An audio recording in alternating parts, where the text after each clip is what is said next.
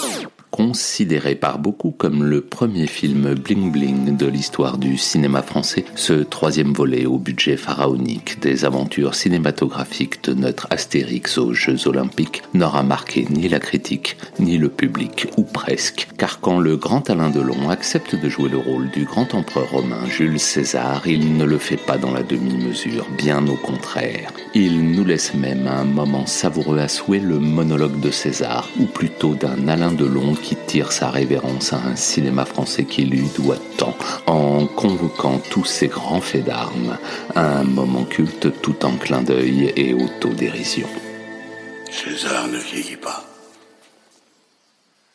Il mûrit. Ses cheveux ne blanchissent pas, ils s'illuminent. César est immortel.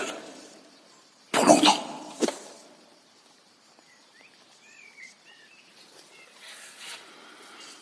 César a tout réussi, tout conquis.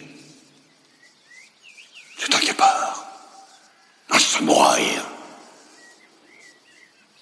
Il ne doit rien à personne. Ni au Roku, ni à ses frères, ni, ni au clan des Siciliens. César est de la race des seigneurs. D'ailleurs, le César du meilleur empereur a été décerné à César.